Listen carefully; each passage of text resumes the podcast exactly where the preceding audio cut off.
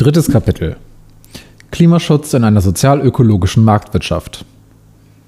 Unsere Wirtschaft legt mit ihren Unternehmen, den Beschäftigten sowie Verbraucherinnen und Verbrauchern die Grundlage für unseren Wohlstand.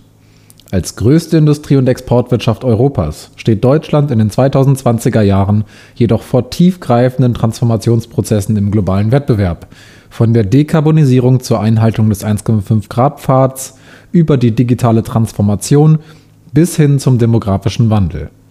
Hinzu kommt die lang anhaltende Corona-Pandemie, die Teile der Wirtschaft vor große Herausforderungen stellt. Wir sehen deshalb die Aufgabe, der ökonomischen Stärke unseres Landes eine neue Dynamik zu verleihen.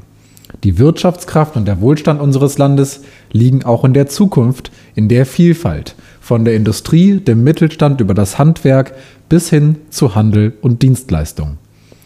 Wir stellen die Weichen auf eine sozial-ökologische Marktwirtschaft und leiten ein Jahrzehnt der Zukunftsinvestitionen ein.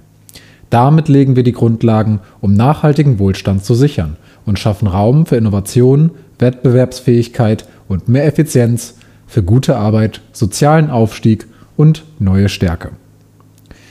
Wir denken ökonomische Entwicklung und ökologische Verantwortung zusammen. Es gilt zu erhalten, was uns erhält und unsere Ressourcen zu schützen. Der Schutz von Umwelt und Natur ist daher essentieller Bestandteil unseres politischen Handelns. Die 17 Nachhaltigkeitsziele der Vereinten Nationen SDG sind Richtschnur unserer Politik.